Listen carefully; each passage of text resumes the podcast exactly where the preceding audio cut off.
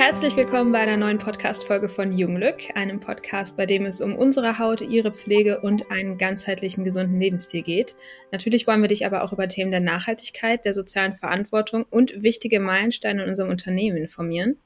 Und heute geht es um so einen Meilenstein. Wir haben nämlich unsere PETA-Zertifizierung bekommen, worüber wir uns super freuen. Und dazu habe ich mir die Judith von PETA direkt eingeladen. Und bevor ich jetzt versuche, sie groß zu vorzustellen und zu beschreiben, würde ich sagen, Judith, machst du das einfach mal selber, oder?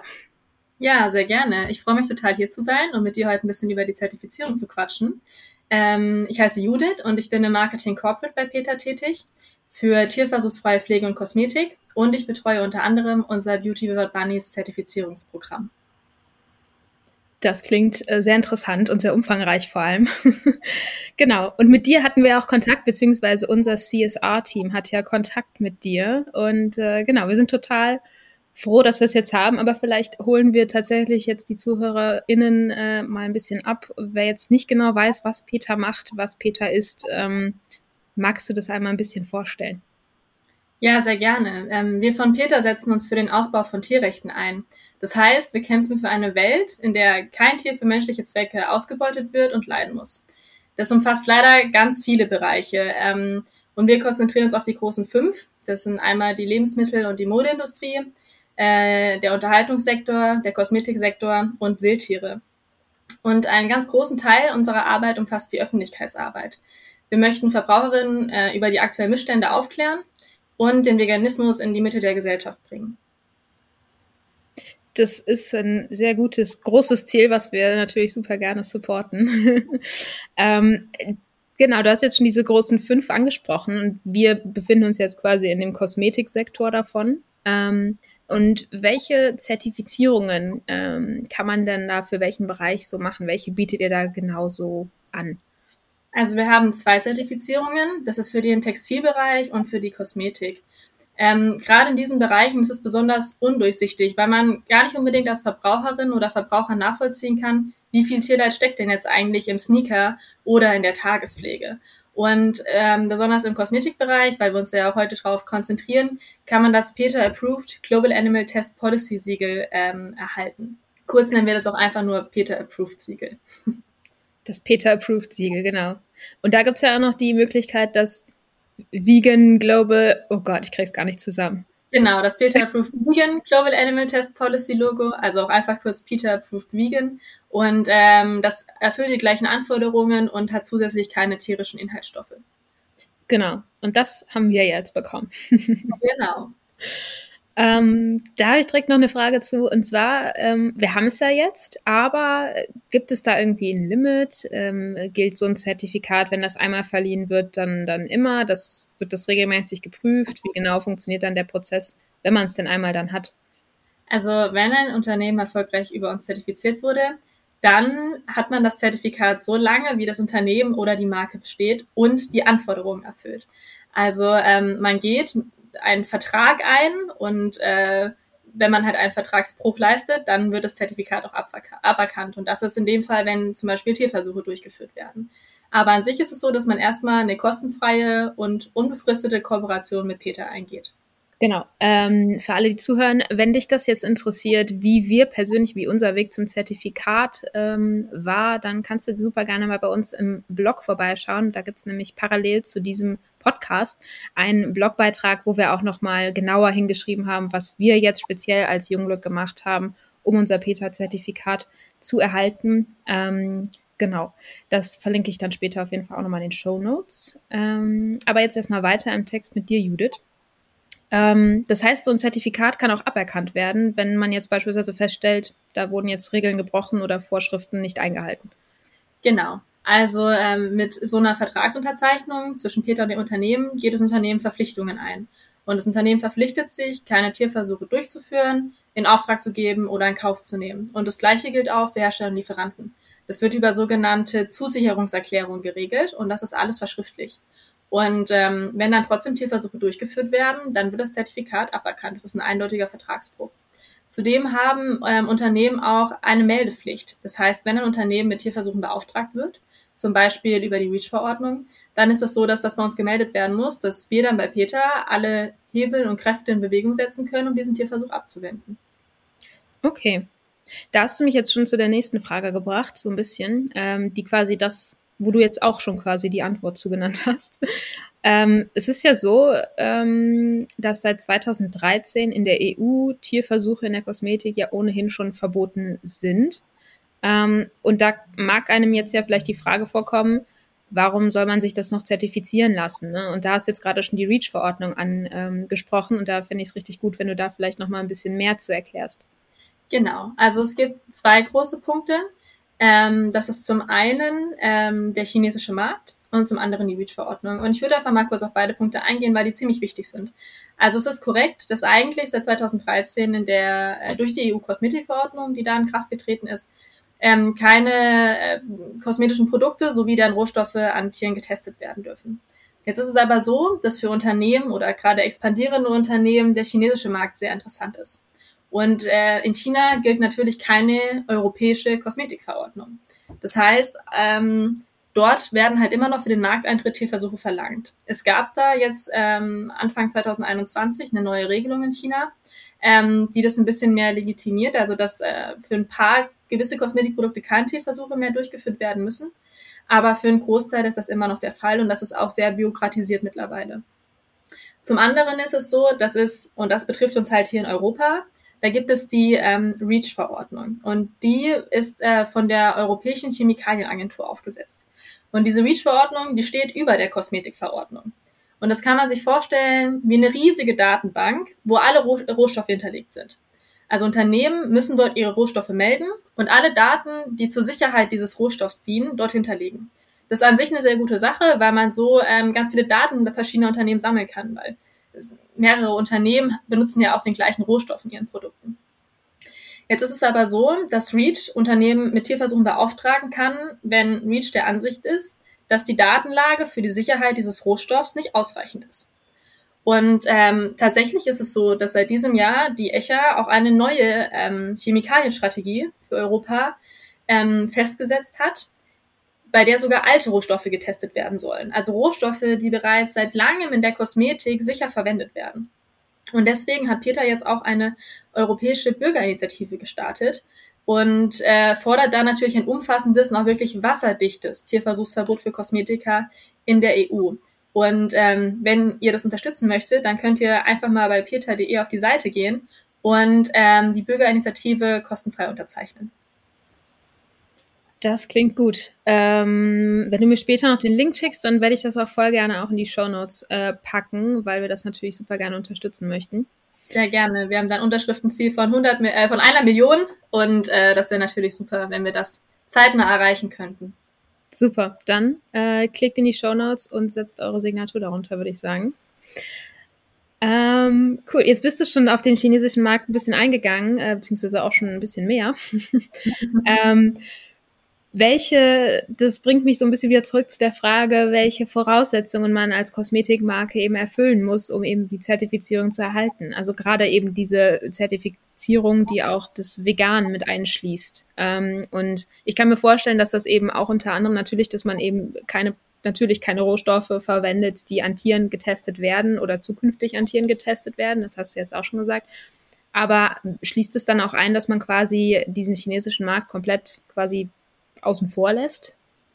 Ähm, nicht unbedingt. Also es gibt zum Beispiel ähm, eine Handelszone äh, Zone, ähm, in China, ähm, das ist Hongkong, über die zum Beispiel keine Tierversuche verlangt werden. Und im Endeffekt muss man das halt immer nachweisen können. Und wir setzen da auch auf die Haltung des Unternehmens. Also das Unternehmen muss Haltung zeigen, dass es keine Tierversuche möchte. Und in der Regel möchten das die Unternehmen auch gar nicht. Es gibt meiner Meinung nach, oder ich hatte auch mit keinem Unternehmen bisher Kontakt, was wirklich äh, Tierversuche unterstützen möchte, sondern es, hat, es, ist, es ist einfach noch sehr ähm, gang und gäbe und es ist halt durch die REACH-Verordnung ein, ein großes Problem. Und natürlich ist der chinesische Markt sehr interessant, ähm, aber auch da muss man dann Haltung bewahren, dass halt die, äh, der Verkauf nicht über das Tierwohl geht. Das finde ich ist ein sehr gutes Statement. Äh, das der, der Verkauf und die Produktion der eigenen Produkte und der Vertrieb der Produkte nicht über, übergeordnet ist von dem Wohlergehen von, von Tieren, Menschen oder auch dem Planeten. Auf jeden Fall. Richtig. Ich glaube, viele vergessen auch, ähm, was Tierversuche eigentlich beinhalten. Also man darf nicht vergessen, dass die Tiere, die an denen La Laboren getestet wird, dass die nur für diesen Zweck gezüchtet werden. Und ähm, das sind alles Mögliche an Tieren. Das sind Nager, das sind äh, also sowas wie Mäuse, Ratten, Kaninchen, Hamster, auch äh, Katzen, Hunde und äh, Affen, an denen getestet wird. Und besonders zum Beispiel jetzt Kaninchen und Nager, das sind Fluchttiere. Also jeder, der vielleicht mal eins aus dem Stall geholt hat, weiß, ähm, wenn die sich erschrecken, wie sehr die zittern am ganzen Körper und die ähm, werden dort gezüchtet, äh, kennen kein Tageslicht, also nur künstliches Licht und äh, Fliesenboden und äh, werden fixiert, denen werden reizende Substanzen in die Augen getröpfelt, auf die Haut gegeben, die werden seziert, da wird geschaut, was passiert mit Ungeborenen ähm, und diese Tiere schaffen es in der Regel auch niemals aus dem Labor raus. Also entweder sterben die bereits im Versuch oder ähm, sie werden danach getötet. Und ich glaube, das darf man nicht vergessen, dass das ein kurzes und sehr, sehr ähm, schmerzhaftes Leben für diese hochsensiblen, äh, fühlenden Lebewesen ist. Umso mehr Grund, dass eben sich ähm, Organisationen wie eben Peter einsetzt dafür und vor allem da auch voll viel Awareness ähm, schafft in der Öffentlichkeit, aber eben auch, sage ich mal, beratend eben für Unternehmen zur Seite steht. Das finde ich auch cool, dass ihr das macht, ähm, weil es natürlich ganz viele Mittel und Wege gibt, dass ähm, ja die Tierversuche eben zu umgehen. Und das bringt mich jetzt direkt schon zu meiner letzten Frage tatsächlich schon. Ähm, welche Alternativen gibt es denn zu Tierversuchen und ist da Peter ähm, involviert? Forscht ihr selber vielleicht sogar an äh, Alternativen oder unterstützt die Organisationen, die es tun? Ähm, wie genau, wie genau funktioniert das? Also da gibt's verschiedene Aspekte und Sachen, die wir tun. Ähm, wir haben zum einen den Research Modernization Deal aufgesetzt. Das ist ein Strategiepapier zum Ausstieg aus Tierversuchen. Also es zeigt zum einen, wie unwirtschaftlich und qualvoll Tierversuche sind. Zum anderen zeigt es aber auch einen Plan auf, wie man, und das ist, glaube ich, auch ganz wichtig, nämlich politisch langfristig ähm, und schnell aus Tierversuchen aussteigen kann. Und hierfür sammeln wir auch noch Unterschriften äh, unter Wissenschaft statt Tierversuche und da kann man auch unser Strategiepapier unterzeichnen. Und ähm, das ist sozusagen ein Weg, um zu zeigen, wie kommen wir da raus. Ähm, zum anderen haben wir aber auch das ähm, Peter Science Consortium International gebildet, also so ein Wirtschaftskon ähm, Wissenschaftskonsortium, Entschuldigung für den Versprecher. Und das war ein, die Expertise von allen Peter-Organisationen. Also wir sind ja immer, immer eigenständige Organisationen, also Peter Deutschland, Peter Schweiz, Peter USA, Peter Asia und die sind dort alle in diesem ähm, Wissenschaftskonsortium vereint. Und dort wird zum Beispiel finanziell die Entwicklung und Validierung von tierversuchsfreien Methoden gefördert. Die bieten aber auch Workshops und Trainingsangebote an. Und dort wird mit ganz vielen verschiedenen Stellen wie Unternehmen, Hochschulen, also auch gerade an Universitäten wird auch ganz viel gemacht und mit Wissenschaftlerinnen und Wissenschaftlern und EntwicklerInnen zusammengearbeitet.